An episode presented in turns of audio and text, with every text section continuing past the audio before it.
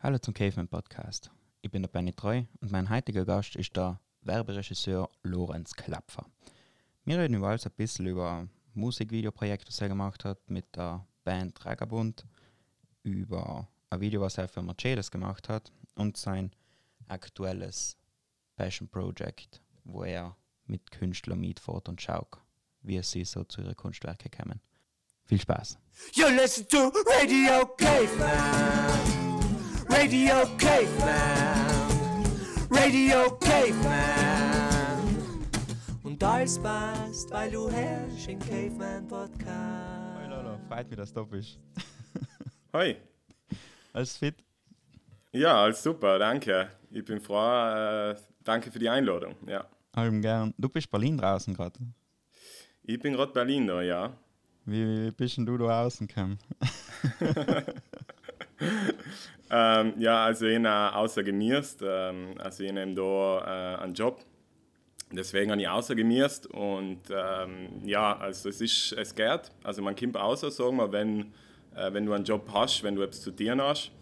Und ähm, halt war so ein bisschen das, das Ding, dass ich gesagt habe, ich, ich muss jetzt rausfahren. Ich habe das Auto genommen und habe eben noch die Meldebestätigung von Berlin. Und haben wir dann noch so ein, ähm, so Dings, eine Arbeitsbestätigung praktisch schreiben lassen. Ähm, von einem Kollegen von mir, mit dem ich allem zusammenarbeite. Das ist der Moritz Kluth, der Kameramann. Hm. Und äh, genau so bin ich dann äh, rausgefahren. Aber es ist schon, ja, es ist ein bisschen scary. Also du musst dann über zwei Grenzen, hast ist die österreichische Grenze. Und äh, haben wahrscheinlich einen Zettel unterschreiben, dass du in Österreich nirgends unhaltest. dann lassen die die weiter sozusagen. Und äh, an der deutschen Grenze habe ich dann die Meldebestätigung und die Arbeitsbestätigung gezeigt. Und dann haben die mich eigentlich durchgelassen, ja. Aber auch auf die Autobahnen, also ist nichts los. So. Du kommst äh, richtig gut durch. Ja. Aber es ist auch voll weird, so allein auf der Straße zu fahren, oder? Ja, weird und angenehm, darf ich mal sagen. ja, schon ange halt, ich, ich habe es eigentlich voll gerne, wenn ich so vor mir so ein Auto habe, wo ich mich so unhängen kann, weißt du? Dann fährst du ja. nach, dann musst du überhaupt nicht mehr denken. Und wenn du ja, so stimmt, alleine bist, ja. dann lass du einfach mal so mittelt in die Straße rein, fährst so Slalom und so. ähm, also ja, ich weiß also jetzt nicht, wie du fährst. ich habe geschaut, nicht zu viel Slalom zu fahren, weil ich nicht zu viel auffallen wollte. So. Klar. War schon schon als einziges Auto, wenn du auffallst. Ähm, aber für mich, also es ist dann so italienische äh, Ding, so Südtirol praktisch bis Österreich. Ähm, hell ist ziemlich klar so. Ähm, ab Deutschland geht's. Okay. Also ab Deutschland, da in Deutschland, da in Berlin, ähm, man merkt eigentlich relativ wenig von Corona, wenn man aus Italien, äh, Südtirol kommt.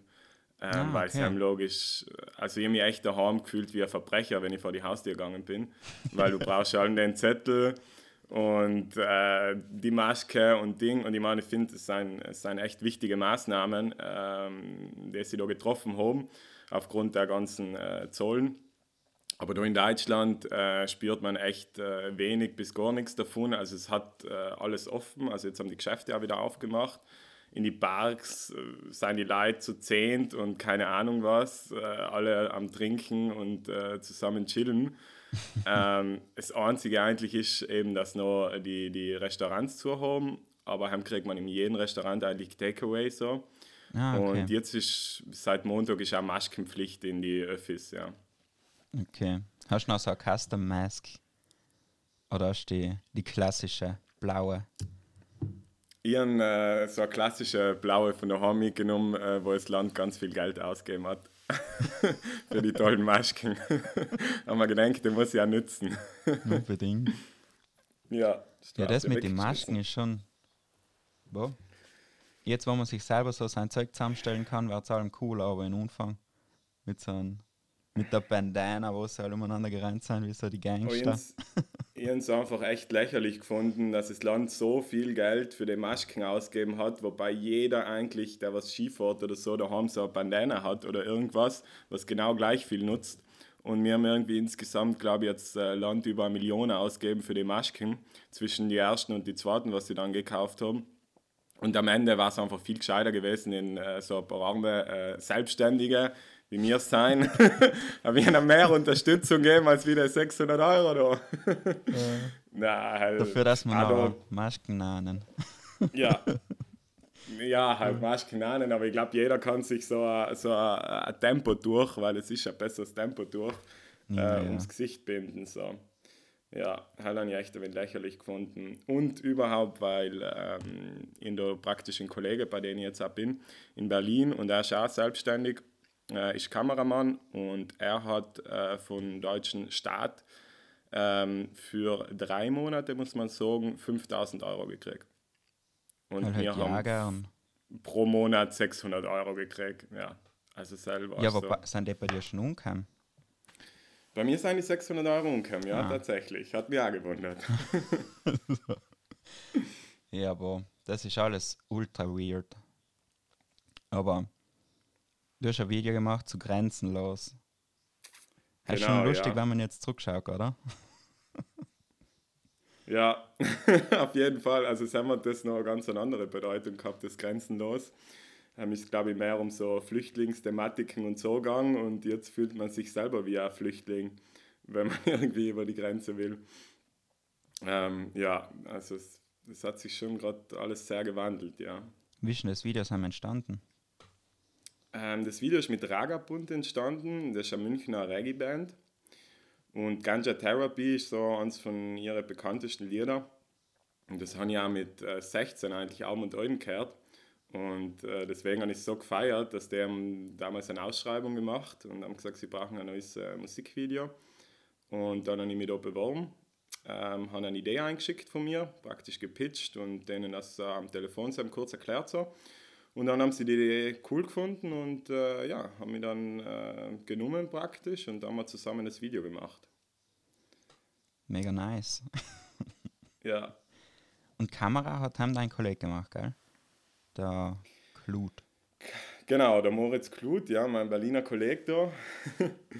Und ja, also bei uns ist es so, entweder er äh, kommt nach Südtirol für ein Projekt oder ich komme äh, nach Berlin, gerade äh, ja, wo das Projekt ist, so, wo es stattfindet, ja.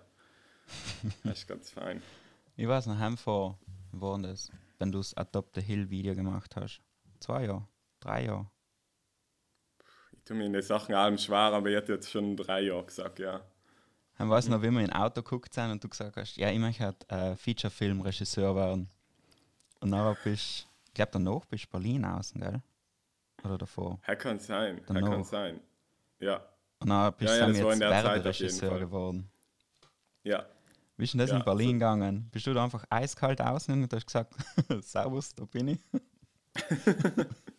Gib's mir so Jobs? circa, ja. so circa war's. Also Berlin äh, bin ich schon am Anfang hart auf die Schnauze geflogen. Also es ist halt, äh, ist halt Großstadt so. Ähm, also ich war davor ja in Wien, hast so die Hälfte von Berlin und das merkt man auch ähm, bist halt einer unter dreieinhalb Millionen. Und wenn die Sam nicht durchsetzt, äh, dann verschluckt die die Stadt schnell, ja. Und also es ist mir am Anfang fast passiert. Ähm, ich habe mich dann noch ein bisschen gerettet, so. Aber halt war weil ich echt viel getan habe. Also ich ähm, praktisch um die ähm, 100 äh, Filmproduktionen, glaube ich, umgeschrieben okay. für einen Job. Und es ist halt ihren, äh, kein Studium und nichts so, deswegen den nehmen eher lieber äh, so Studiumspraktikanten praktisch. Und äh, halt war dann für mich ein wenig schwieriger, da reinzukommen. Wir haben von den 100 überhaupt zwei zurückgeschrieben. Puh. Über, der Rest hat nicht einmal geantwortet auf meine E-Mail. Und von den zwei hat mir dann eine Filmproduktion genommen, ja. Und wer war das? Also, es war Wolfback Vision und äh, die machen äh, von Werbung über Spielfilm eigentlich alles ein bisschen. Und da habe ich dann wirklich auch können in die Mühlen einer äh, Spielfilmproduktion einschauen und auch in äh, Serienentwicklung und die war echt äh, vorne überall mit dabei. Haben mich auch voll gut mit dem äh, Chef verstanden, mit dem Geschäftsführer und deswegen war es echt eine super Erfahrung. Aber ich halt für mich so in der Zeit auch gemerkt, ich bin, ähm, ich bin selbstständig so. Ich brauche brauch meinen Freiraum so. ich mache gerne meine eigenen Projekte. Und, äh, und genau deswegen war es aber echt eine, super mega Erfahrung, ja.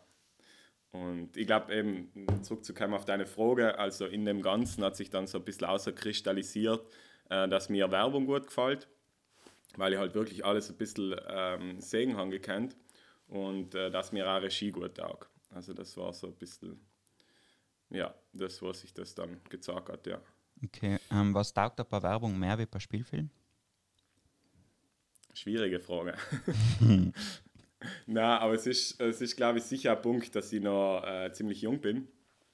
Äh, mit meinen 25 Jahren äh, habe ich einfach noch relativ wenig Lebenserfahrung. Und äh, bei Spielfilmen äh, habe ich einfach gemerkt, man braucht richtig viel Erfahrung, um so einen ganzen Spielfilm zu machen. Ähm, bei Werbung konzentriert sich das Ganze dann halt auf ein, zwei Minuten. Und äh, kann man ganz äh, anderes Storytelling einfach machen, weil es äh, logisch nicht über, über 90 Minuten dann geht, sondern über zwei Minuten.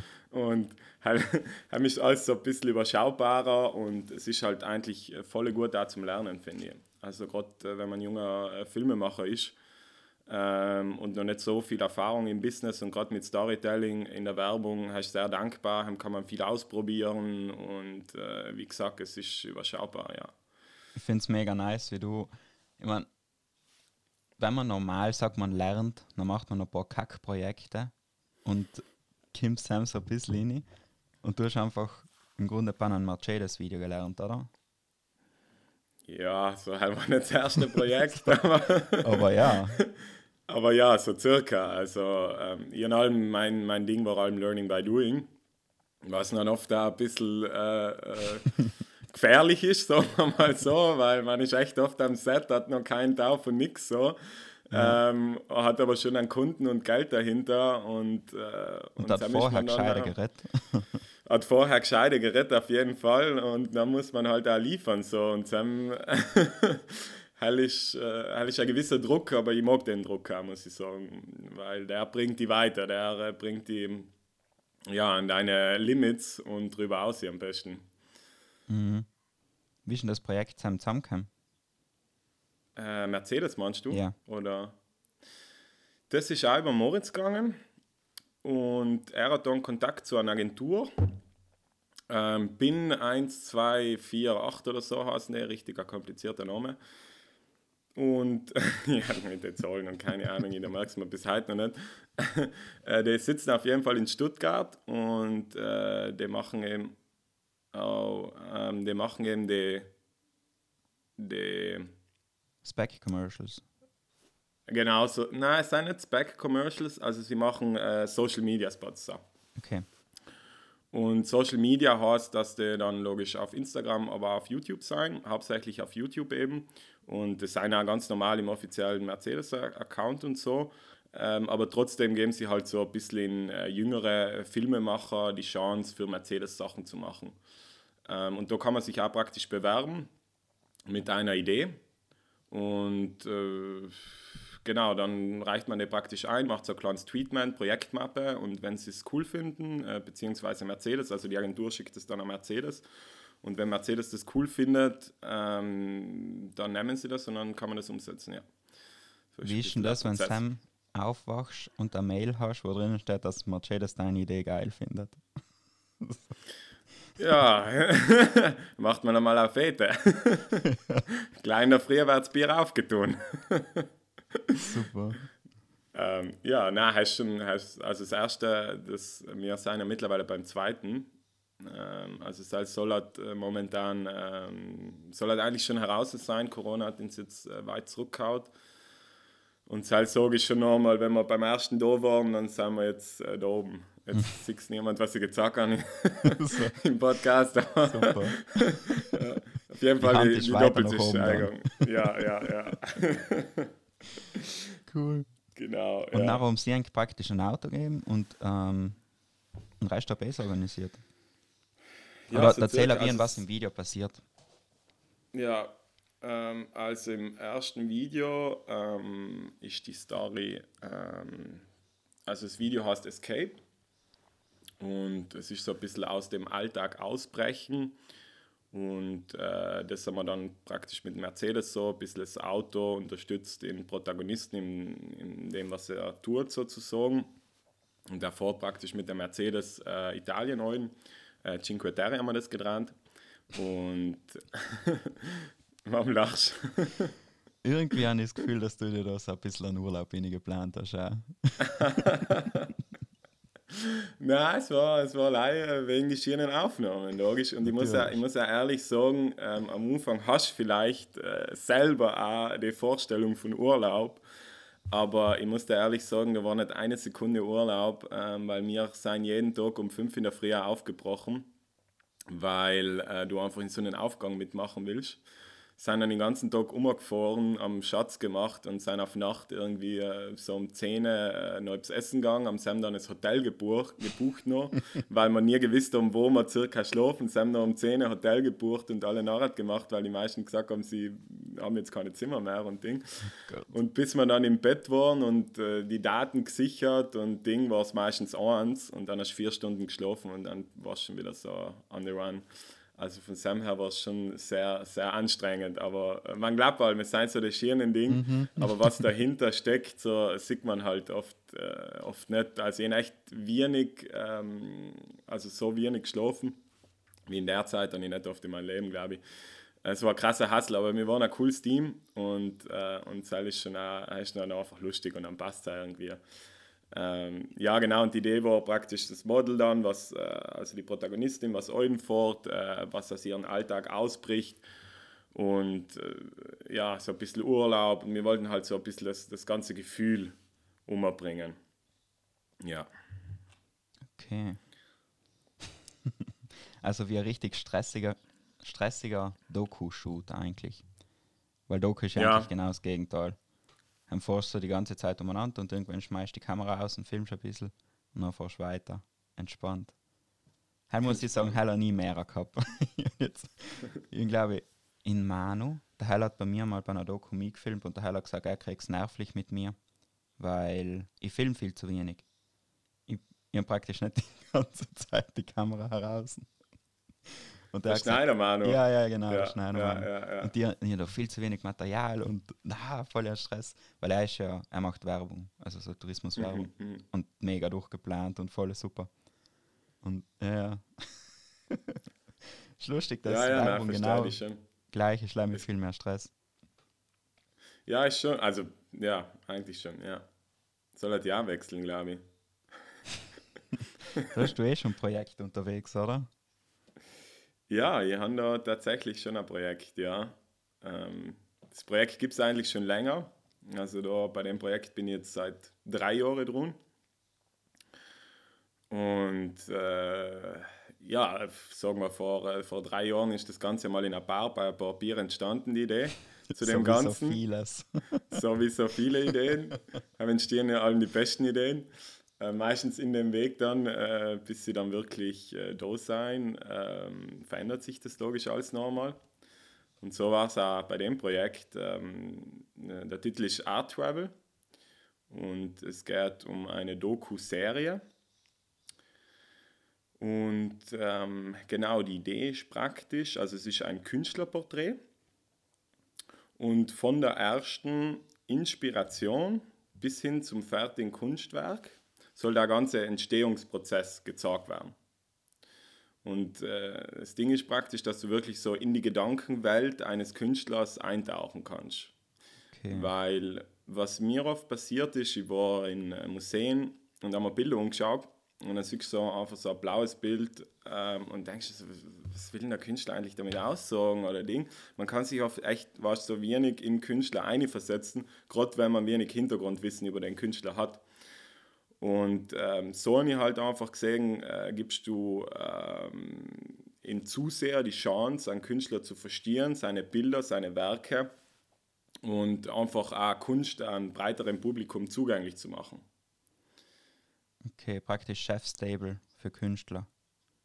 So in der Richtung, ja genau. Also es war dann praktisch auch eine Serie, ähm, heißt man äh, man hat in jeder äh, Folge, also jede Folge ist eine Stunde lang circa, und hat in jeder Folge einen neuen Künstler.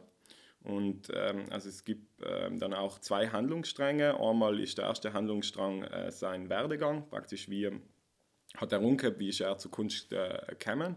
Und der zweite ist dann praktisch die Entstehung des Kunstwerks. Und die werden dann so ein bisschen unterschnitten und Ding und ja. Okay, und das hast du mit dem äh, Ding, mit dem Senona geplant, mit dem Peter? Genau, die erste Folge, ja, die erste Folge soll mit dem äh, Peter Senona sein. Er ist äh, Bildhauer und Maler, ist bekannt für seine hybriden Skulpturen zwischen Mensch und Technik und die finde ich eigentlich so super, weil er echt so zeitgenössisch sein. Ähm, weil es schauen so aus wie so Cyborg-Figuren, die was äh, so mit so einem äh, Segway versehen sein und irgendwie so Kopfhörer, die was aber schon im Körper übergehen und ähm, es ist eigentlich schon so realitätsnahe, dass es echt beängstigend wirkt, wenn man seine Skulpturen anschaut. Also wer sie kennt, weiß wahrscheinlich, von was sie redet. Du hast da, glaube ich, eh mit ihm schon mal ein Video gemacht, oder? Oder mir Helene? Ähm, wohl, nein, stimmt. Ähm, das war so ein Vorprojekt. Also da haben wir uns dann schon auch wegen der Doku praktisch kennengelernt. Und viel, viel geredet, ähm, viel diskutiert. Ähm, und dann hat er mich gefragt, weil er so ein Projekt bei der Doris Getta gemacht hat in der Galerie in Grön, ob ich nicht zusammen über so äh, sieben Werke von ihm äh, Imagevideo in dem Sinn machen kann. Und nix, dann hat mir das Projekt gefallen. Ich gesagt, cool, können wir jetzt mal, ähm, so mal schauen, wie wir zusammenarbeiten können. Ich habe es dann auch selber alles gefilmt ähm, mit ihnen zusammen. Und das war echt super entspannt, wir haben uns super verstanden und es war ein cooles Projekt geworden. Ich schaue alles auf meiner Website online. Wer Interesse hat, kann sich gerne anschauen. Ja, ich kann es auf der Seite verlinken. Nachher. Ja. Du ist alleine. Ja. Ja. Ach so, ja, wie gehst du bei einer so Doku zu ihnen? Das, da habe ich glaube ich viel, ähm, ja, falsch, da hat ich nicht viel probiert, kann man sagen. Also ich glaube, da habe ich viel probiert, gerade weil das jetzt auch äh, meine erste, mein erster Langfilm in dem Sinn ist, wenn, wenn ich dann dran. Und es ist halt ein, ein riesenlanger Weg, jetzt gerade beim, beim ersten Langfilm ist der, ist der Weg umso länger, weil man, weil man einfach viel probieren muss. Man muss äh, sehen, wo sind die Sackgassen, wo kommt man weiter, was ist der beste Weg. Und äh, in dem Sinn habe ich, jetzt, äh, habe ich mich so aufgestellt, ähm, dass ich umgesucht dann beim Amt für audiovisuelle Medien für einen Beitrag. Das ist ganz cool, da kann man bis zu 8000 Euro, glaube ich, oder sowas kriegen ähm, vom, äh, vom Land. Und ich habe äh, da für Vorproduktion umgesucht, äh, was äh, wohl relativ unüblich ist, weil man da für ganze Projekte umsucht, aber äh, selber das Budget logisch zu groß gewesen, deswegen habe ich immer gedacht, was äh, cool für Vorproduktion umzusuchen. Heißt, dass ich dann ähm, praktisch Rechnungen stellen kann und äh, mich für Drehbucharbeiten, für einen Trailer, was ich jetzt auch dran will, und einfach die ganzen Sachen, was in der äh, Vorproduktionsphase umstehen, praktisch die ganze äh, Recherche bezahlen können. Genau, die Recherche also und die Sachen. Okay. Wie tust du ähm, recherchieren? Kann man da machen. Gehst du Instagram durch und sagst, der Typ ist interessant, den schaue ich mir an und noch haust du ihn an, oder? Ähm, du meinst jetzt für noch? das Projekt? Ja. Ähm, da habe ich mit dem Künstlerbund das zusammen gemacht. Also ich bin zum Künstlerbund gegangen und gesagt, schau mir an die Idee ähm, was seine coolsten Künstler ist ab. Nein, aber so halt, wenn, Säcke ist passend für das Projekt. Mhm. Und dann haben sie mir damals in Aaron Demetz, in Peter Senona und in Robert Bosisio ähm, vorgestellt oder halt gesagt, die taten sie passend finden. Ich habe mich dann mit äh, zwei von ihnen getroffen, weil der Robert äh, damals leider in London war und eine Zeit gehabt hat. Und dann habe ich mich mit Aaron und mit dem Peter getroffen, ihnen das Projekt gepitcht und ähm, genau, und dann halt äh, weiter mich mit ihnen getroffen und hat sich halt irgendwann außerkristallisiert, dass mit dem Peter das äh, super funktioniert und dass er da super reinpasst. Und dann habe ich gesagt, für einen Pilot mache ich das jetzt einmal äh, mit dem Peter. Ja, so ein bisschen war das, wie ich zu ihm gekommen bin, ja. Okay, und was interessiert dich am meisten an den Künstler? Mm du meinst jetzt an, also an dem Peter, glaube ich, eben wie gesagt, die hybriden Skulpturen zwischen okay. Äh, Mensch und Technik, so ein bisschen Cyborg. ähnlichen äh, Figuren praktisch, der ja macht, der was einfach, ja, was einfach schon was so da sein. Oder man kann sich vorstellen, in, in 50 Jahren vielleicht laufen wir so mal. Und, und Zell hat mich an seine Werke so fasziniert. Und der Aaron macht wieder komplett was anderes. Und der Aaron ist, äh, ähm, also sie arbeiten ja beide mit Holz, mhm. ähm, was so der Werkstoff ist, der sie ein bisschen verbindet. Ähm, aber der, der, Aaron ist nochmal, macht ganz andere Skulpturen. Er macht so, ähm, also auch Menschen praktisch. Von der praktisch dann so, wie war, hast du mal eine Skulptur von ihm gesehen? Also es ist so teilweise, schon. teilweise glatt geschliffen und teilweise so ganz rau. Das schaut aus wie Moos praktisch. Mhm. Und, Kann und, sein, dass jemand ja. bei dir bei, bei einem Open Space vorbeikommen bin und du mir ein Video gezeigt hast. Hast du da ja, nicht für, da ist ja die eine Firma, die was so 3D-Holzdruck macht. Genau, ja. 3D-Wood, ja. Genau. Ja, stimmt. Er hat nicht gesagt, ja. Ähm, für den wir praktisch auch, also der Aaron lässt praktisch bei der Firma ähm, seine Skulpturen machen und arbeitet die dann nochmal nach. Ah, okay. Also schon praktisch, er macht da, ähm, programmiert alles und Ding und sie setzt das dann um. Und er hat dann praktisch so Teile von, vom Menschsein praktisch wie so mit Moos besetzt. Und er sagt halt, wir Menschen seien wie Bäume und wir haben so unsere Schattenseiten, wie die Bäume die Schattenseiten haben und dann wächst dann das Moos. Und dann gibt es die freien Stellen, äh, die schönen Seiten so von uns und die Salz einer glatt geschliffen, ja. ja. Das ist ja cool. Ja. Mit der Firma hast du ja so ein Projekt, nicht, wo du so Künstler vorstellst. Genau, 3D-Wood, ähm, die machen, die haben so CNC-Fräsen ähm, und so Roboterarme praktisch, da kann man sich vorstellen wie aus der Autoindustrie. Ähm, der was dann aus so fette Holzskulpturen äh, oder fette Holzstämme, Skulpturen außer äh, Fräsen. Und mit der haben wir, für die haben wir jetzt äh, fünf Image-Videos gemacht. Ähm, allem praktisch drei davon sind mit, äh, mit Interviews und da haben wir dann praktisch auch einen Künstler in Aaron Demetz interviewt. und dann haben wir nochmal in Igor gehabt, einen Architekt. Und ähm, die Elisabeth von Demachlenko, die, mhm. was die Schneekanonen machen. Mhm. Ja. Und der Male, weil sie sein Partner von ihnen und deswegen haben wir die ähm, interviewt. Genau. Wie findest du die Branded Content Geschichten, wo so Firmen mit ähm, Projekten zusammenklaubst?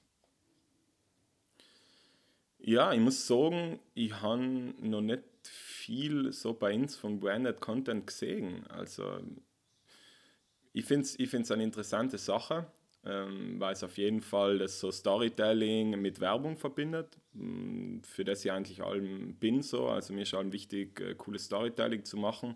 Mir ist wichtig, im Zuseher einfach einen Mehrwert äh, zu bieten ähm, und nicht einfach die Werbung in die Fresse hauen. weil funktioniert meistens nicht so gut. ähm, hat man halt früher gemacht und mittlerweile verbindet man halt einfach die Brands äh, mit Emotionen mit Gefühlen. Und so haben wir es halt auch bei Mercedes zum Beispiel probiert, wo wir gesagt haben, wir fahren Italien ein, wir verbinden das mit dem Freiheitsgefühl, mit dem Ding auszubrechen, mit Urlaub, ähm, mit äh, schönen italienischen Frauen, mit Essen, mit, äh, mit einem gewissen Lifestyle, mit einem Flair. So. Ähm, das, war uns, äh, das war uns wichtig, ja. Und, und so, so finde ich auch Branded Content in einer, in einer gewissen Hinsicht cool.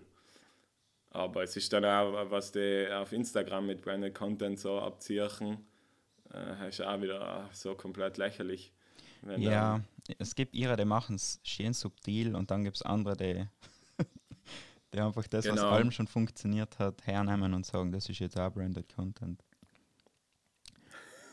Aber wo ich glaube, wenn so eine Geschichte erzählst, ist halt das, an das man sich erinnern kann. Oder? Genau, halt ist sicher auch der zweite Aspekt davon, dass man sagt, äh, die Leute erinnern sich an Geschichten, äh, Facts äh, vergisst jeder. Ähm, aber logisch, die, die Geschichte bleibt da irgendwo im Kopf und der erzählt ja gern weiter, wenn sie lustig ist oder sagst gern weiter. Und dann ist das Coole so, ähm, was mir halt allen wichtig ist, dass dann irgendwann, dass der, der, der Protagonist, der Held praktisch von der Story irgendwie zu seinem Ziel ähm, Kimp über äh, äh, die Brand, über das Produkt, über Ding. Wie zum Beispiel, haben wir schon Mercedes die ganze Zeit home, sie kommt mit dem Mercedes nach Italien rein, weißt du, Ja. ich meine, Er war wahrscheinlich in so einem alten, der bunkerten Ford Fiesta anders. Ja, ich meine, halt das ja irgendwo, irgendwo reinkommen, halt Ja. passt ja, von der Story das auch passen und das, da der Decke der Ford Fiesta ja helfen. Nein, aber Aber in dem Fall ist es der Mercedes so. Genau. Und das, dann hast du halt so ein bisschen subtile Werbung drinnen. Ja. ja, super geil, oder? Super geil. Fetz geil. Ach Gott, wie ist denn das eigentlich? Wie, wie, wie bist du dazu gekommen, mit Brandnamic das Friedrich Lichtenstein Ding Ja. zu machen? Ähm, das war eigentlich so, dass ich damals von Berlin zurückgekommen bin. Und äh, dann habe ich mir so gedacht, niemand kennt mich in Südtirol, ähm, weil ich jetzt einfach zu lange weg war. Oder was heißt halt, ich bin nicht mehr so in der Branche drinnen, nicht mehr so in der Branche bekannt. Und dann bin ich eigentlich zu jeder Agentur in Südtirol gegangen. Dann haben wir gesagt, hey, servus, grüß dich, der Lorenz, Regisseur. und äh, willst ein Projekt mit mir machen? Und äh, da war ich dann auch bei der Brandemic. Und dann haben sie am Anfang gesagt, ja, Ding für Hotels. Und ich habe schon so gedacht, ja, ganz cool so mit Hotels, passt schon. Gibt logisch geilere Sachen, aber war bene. Und dann haben sie gesagt, na, sie brauchen ein Recruiting-Video. Hast ein Video, um neue Mitarbeiter äh, zu kriegen. Und da haben sie dann ja, mich gefragt praktisch, ob ich Lust hätte, das Projekt zu übernehmen. Und so ist das dann gestartet, ja. Und dann haben sie aber schon gesagt, sie hätten gerne einen, einen Typ. Oder hast du da beim Treatment voll gekleistert Also- mit ihm? Nein, es war so zusammen, glaube ich, äh, ist das dann ein bisschen rausgekommen, weil an, äh, also sie haben mir das dann gesagt und haben gesagt, schreiben Sie mal etwas. Dann habe ich mal das Treatment gemacht, äh, erste Idee, haben es dann oben präsentiert und dann haben sie eigentlich sofort gesagt, sie sehen da in Friedrich Lichtenstein in der Rolle von, von dem Typ praktisch, der was sich dann da, dort bewirbt. Also es hat sich dann von Anfang an eh schon nochmal ein bisschen ähm, alles geändert, aber im Grunde waren sie dann, sie wollen ihn und dann habe ich so gesagt, okay, wenn er es ihn zahlt, ich dran gern mit ihm. und selber dann, ja, er war sicher ähm, einer so von den von die größten Schauspielern, mit denen ich bis jetzt gearbeitet habe. Ich kann mir das voll gut vorstellen, wie du oben bei ihnen in ihre ultra fancy Hitte reingehst und dann dein Dings bitchen tust. Weil ich meine, es passt einfach so vom, vom Gefühl her, oder? Ich muss schon sagen, damals war ich relativ nervös, als ich da rein bin und das gepitcht habe. Aber sie nehmen da, es ist schon cool. Also, wenn du reinkommst, du fühlst dich echt wie bei Google irgendwo im Silicon Valley. Also, sie machen das schon mega. Also, ich sogar, wenn ich reingegangen bin, ähm, so ein ein Handtuch gekriegt, ein, ein warmes, um so die Hände sich äh, anzuputzen. Außer so ein Lufthansa-Ding außer. Ja, ich war, das hat irgendwie die Dings, äh, die Sekretärin hat das gebracht auf so ein Tableau und mir das dann so gegeben und danach noch Espresso da und ein Wasser und Ding und dann Saft und ja, fühlst du schon gleich wie irgendjemand. Also das ist schon cool bei ihnen. ähm, und äh, genau, und dann ist es gepitcht und dann ist das, ähm, ja, haben sie praktisch dann noch den ganzen Kontakt, also in am Anfang so einen Kontakt zwischen Friedrich und Agentur äh, Brandamic hergestellt und dann haben sie da äh, weiter verhandelt und das dann alles gemanagt, ja. Aber hast du ihn irgendwie gekannt oder mal mit ihm gearbeitet gehabt oder wie ist das gegangen? In Friedrich? Ja. Na, gar nicht. Null. Ich habe ihn gekannt von Edeka Supergeil-Werbung. So wie normalsterblich, ja. Äh, Genau. Und äh, mehr eigentlich, eigentlich überhaupt nicht. Nein, ich habe dann praktisch die Agentur ausgesucht, also sein Management ausgesucht und äh, habe dann kontaktiert und danach in Kontakt weitergeleitet. So ist das gegangen, ja. Okay, wie ist es mit so einem, mit so einem Schauspieler zu drehen? Also es war so, dass wir beim Dreh eigentlich zu wenig Zeit gehabt haben. Weil, also es war von Anfang an eher klar, wir haben zu wenig Zeit, weil es ist Werbung, es ist alles durchgetaktet, wie du weißt. und, ähm, und so ein Schauspieler logisch kostet Geld und jedes, jeden Drehtag mehr, äh, dementsprechend mehr Geld und deswegen haben wir das dann alles äh, gemisst in zwei Tage unterbringen. wir haben halt relativ viel vorgehabt ähm, und ich dann schon, ich mache da allem so eine Shotliste, also was ich allem genau bam, bam, bam, was, äh, was zu tun ist. Aber wir haben halt echt pro Shot vielleicht drei Takes maximal gehabt. Und das Coole war dann echt, dass ich schon am Anfang volles Schiss gehabt, dass wir das nie unterbringen. Aber das Coole war, er war so am Point, dass wir echt oft äh, den ersten Take einfach genommen haben. Okay. Also wir haben den ersten Take einfach oft nehmen können und direkt weitergehen, weil er so ein Point war. Und das ist halt das Coole, mit so einem professionellen Schauspieler zu arbeiten. Dass du nicht, weil bei Leiden, du merkst halt, du musst alles so ein bisschen sagen, du, sie wissen noch nicht ganz, ähm, wie sie mit der Kamera spielen, wie sie vor der Kamera aussehen und da musst du viel, äh, viel in Leiden erklären. Ja, aber mir kommt viel bei so, wenn jetzt so ganz kurze Projekte wie so ein Musikvideo oder so haben, haben denke ich mir danach eigentlich hätte ich mehr Verlangen gekannt von dem, was sie spielen. Weißt du, wie ich meine? Von dem, was sie spielen, du Praktisch meinst... Von den Schauspielern. Dann denke ich mir jetzt mal, ah, du hättest noch das Song gekannt, dass sie dienen sollen oder so. Selber noch so ein ja, Profi, ja. ja. Ich weiß, was du meinst, ja. Ähm, aber ich muss ehrlich sagen, also umso professioneller der Schauspieler, umso weniger denkst du das im Nachhinein. Ah, okay weil, wie gesagt, die Schauspieler, also umso, umso besser Schauspieler ist, umso weniger musst du als Regisseur eigentlich dienen. Also ich glaube, die ganzen Profi-Regisseure, äh, was dann mit professionellen Schauspielern arbeiten, die müssen eigentlich nichts mehr dienen. Also ich glaube, mir haben es viel schwerer, mit Laien-Schauspielern zu arbeiten, in der halt noch relativ viel sagen musst, äh, als wie wenn du da einen, Profi am Start hast der was dann eigentlich alles äh, selber mitbringt, ja. Hast du eigentlich auch so ein kleines Team verleiht, mit dem du öfter zusammenarbeitest, weil es fein ist? Ja, auf jeden Fall. Also in sicher, da wie gesagt, in Moritz, ähm, Kameramann, mit dem ich halt zusammenarbeite. Dann habe ich in äh, Robert Nogler, auch ein Brixner Tontechniker, ähm, kann ich leider weiterempfehlen mit ihm. Ähm, also wenn ihr irgendwie Ton braucht, dann ist er am Start und macht auch Sounddesign und hat sogar für Mercedes-Spot den Song gemacht. Also ähm, er ist echt richtig auf Zack. Äh, mit dem Sam arbeite ich viel zusammen. Und da noch in Baschi, in Pascal Schulz, ähm, der was ins die, den Schnitt macht.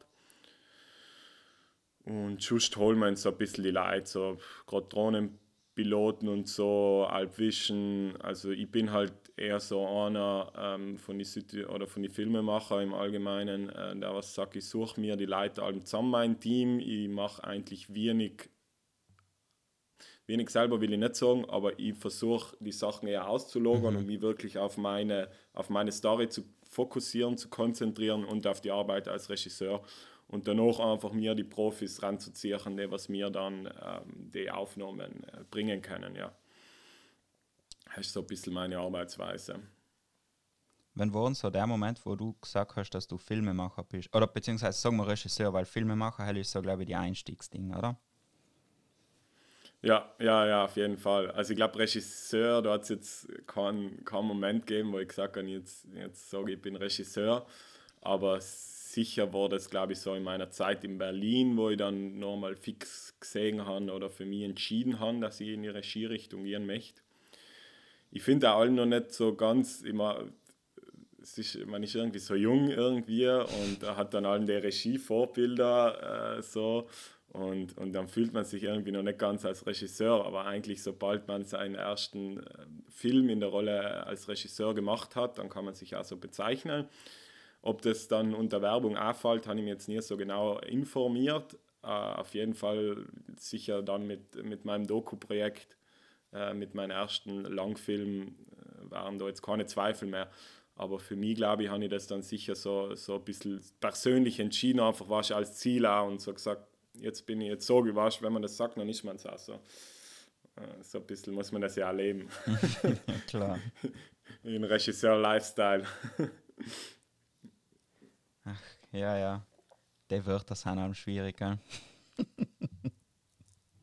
ja, es ist halt, gerade wenn man, weißt du, man, wenn man ist irgendwo zwischendrin und äh, weiß ja auch noch nicht genau, in welche Richtung man gehen will und äh, will alles ein bisschen probieren.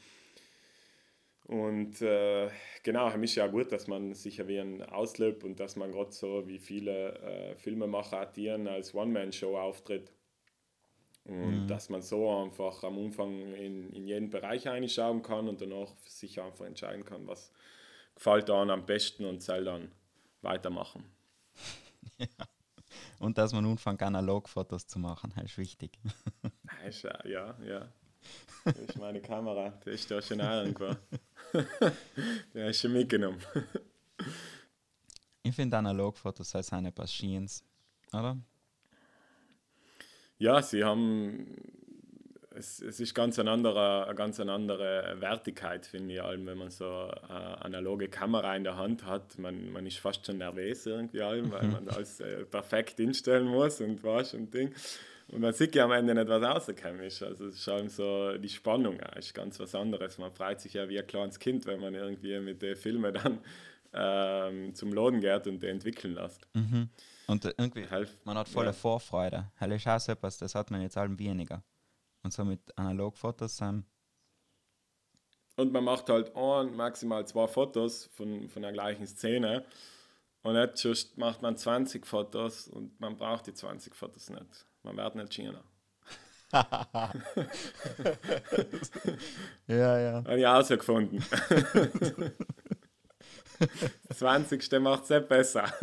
Das 25. Ja. normal. Vielleicht, ja. Ich muss, bei den nächsten muss ich ein paar mehr machen. Vielleicht noch einmal testen. Super. Na, du hast da, ich ja. glaube, du hast da so eine Phase gehabt, wo voll keine viele Analogfotos so, auch mit Models gemacht hast. Ja, ja, halt war so ein bisschen meine, meine Fashion-Model-Phase. Ähm, genau, haben wir, haben wir viel viel halt so mit Models gemacht und dementsprechend dann allem die analoge Cam mit gehabt, was ja eigentlich ziemlich cool war. Ich finde es schade, dass sie selber wie im weniger wieder getan haben, gerade mit der analogen Cam, aber jetzt habe ich sie wieder Berlin mitgeschliffen und äh, bin schon beim zweiten Film. Also es werden sicher in nächster Zeit wieder ein paar äh, coole analoge Bilder kommen. Ohne Models, aber äh, von Berlin und mit dem Dami. Eben, ich, ich wohne auch gerade da beim Dami, äh, Dami am Fatner. Kollege von mir und äh, praktisch ihn habe ich dann so ein bisschen als äh, Model missbraucht. Und ja. Aber so Fashion, bist du mal drinnen? Ich habe jetzt äh, für Öler äh, die Spring 220 äh, Edition gemacht und ähm, soll habe so mein letztes Fashion-Projekt, was sie gemacht haben. Und ja, haben die Lara Blunger hat eben das Konzept geschrieben. Und das war eigentlich ganz cool, haben alles auf einem Bauernhof dann realisiert. Mit äh, so ein bisschen Südtiroler Promis, mit dem Friedel zum Beispiel haben wir dabei gehabt, dann die Tracy Marana war dabei, äh, dann die Ali Paloma, mit der ich ja im Coworking Space bin, war dabei. Und selber so ein bisschen die Idee praktisch dann nicht mit Models zu arbeiten, sondern mit, äh, mit normalen Leuten zu arbeiten, die man aber kennt irgendwie. Und das war dann ganz lustig auch beim Dreh. Wie, wie ist ein Seller eigentlich? Wie unterscheidet sich so Modezeug von anderer Werbung oder ist das alles das Gleiche?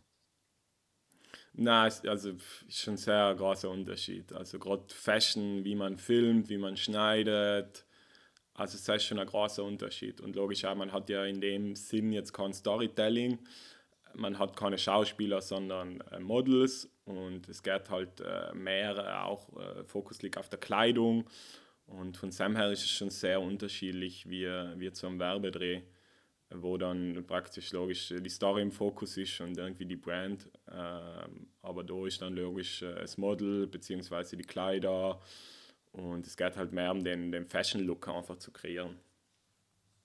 Okay. Du bist aber auch drin, oder? So. Im, im Fashion-Business? Ja. ein bisschen schon, ja, ein bisschen schon. Also ich will, ich will mich nicht so in eine Schublade stecken lassen. Ich will nicht sagen, ich mache live Fashion, ich mache live äh, Autospots, äh, ich mache live Werbung. Für mich ist wichtig, äh, mich einfach ein bisschen breit aufzustellen. Ich finde alle, ich finde verschiedene Sachen cool, interessant. Ich finde, äh, man kann sich allem so ein bisschen unpassen und es geht ja viel dann auch einfach logisch. Man hat irgendwo seinen Stil ein bisschen, den man dann überall äh, mit einpflegt. Aber im Grunde finde ich es toll, sich dann auch auf Projekte einzulassen und, und die dann irgendwie kreativ ähm, zu machen, ja. Kreative Lösungen zu finden.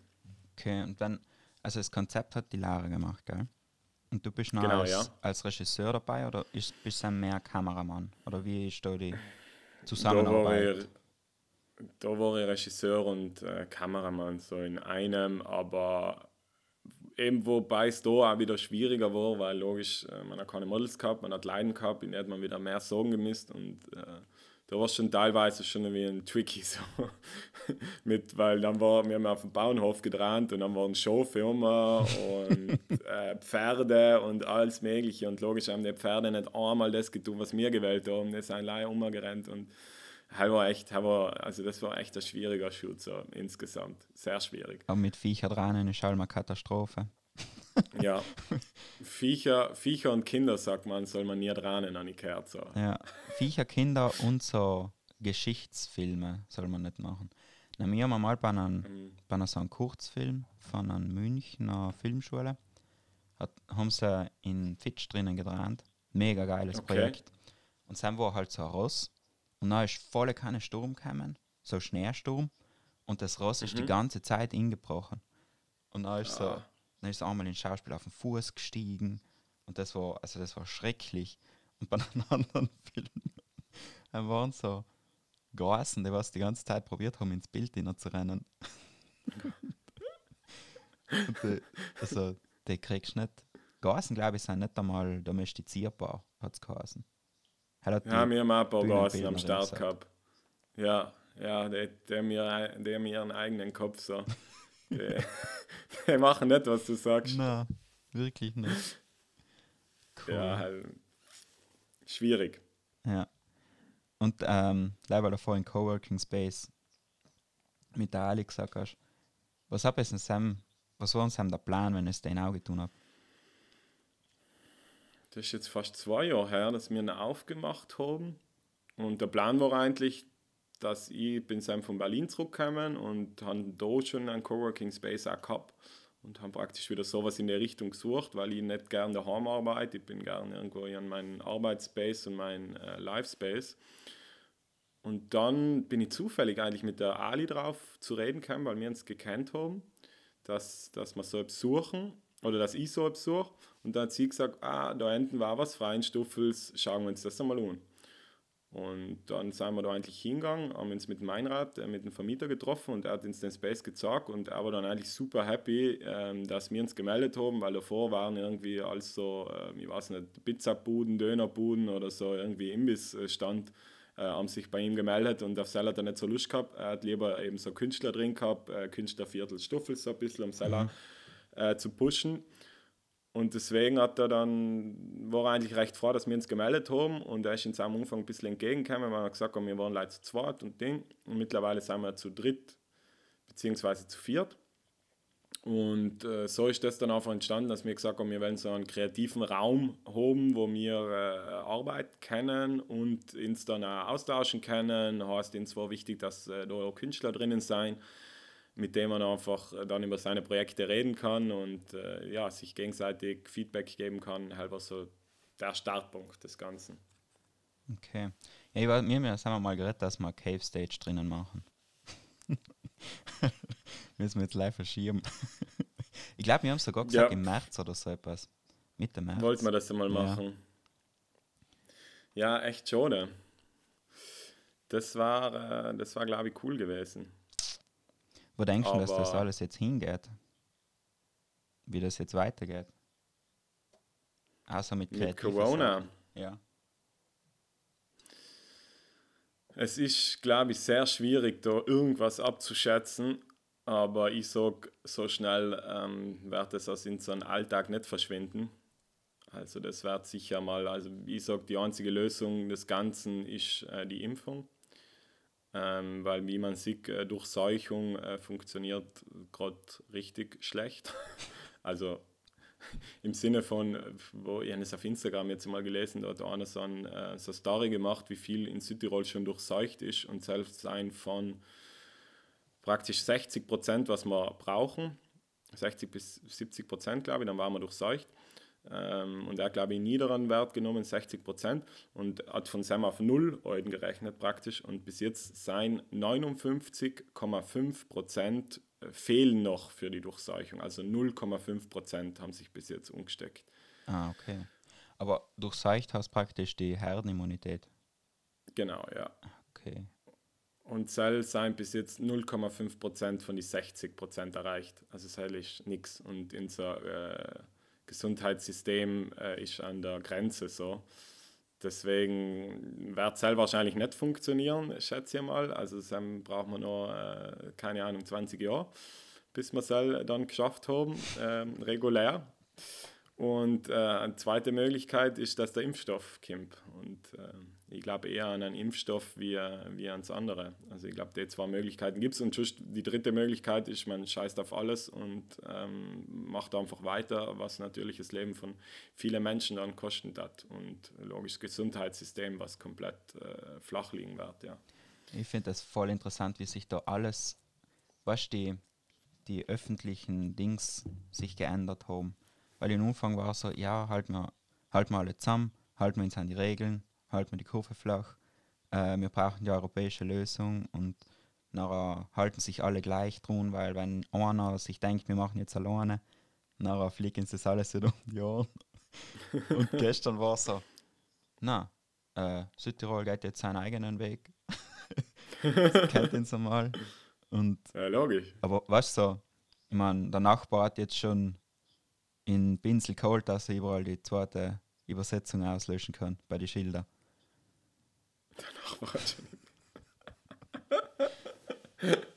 Tränen alle durch. Ja, ja. ja, ich, ich weiß gar nicht mehr, wie es daheim so ist. Äh, ich bin ja jetzt schon zwei Wochen da. Alles anders. Also, wir haben Alles jetzt mehr anders. Zugang. wir haben jetzt mehr in Bozen. So. Kannst schwimmen. Chillig. Ist äh, Wasserspiegel ein bisschen gestiegen, Genau, oder bei was? Auer ist jetzt ein Hofen.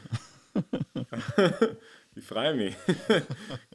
Fahre an den Strand praktisch, wenn ich heimfahre. Genau. Na, ja, boah. Weißt du, ich weiß auch nicht, was man aus den. Was man, es ist so ein Chaos gerade. Aber irgendwie auch geil, ich weiß nicht. Kann- ja, ja, na, es ist sicher, es ist spannend. Für jeden ändert sich was im Guten wie im Schlechten.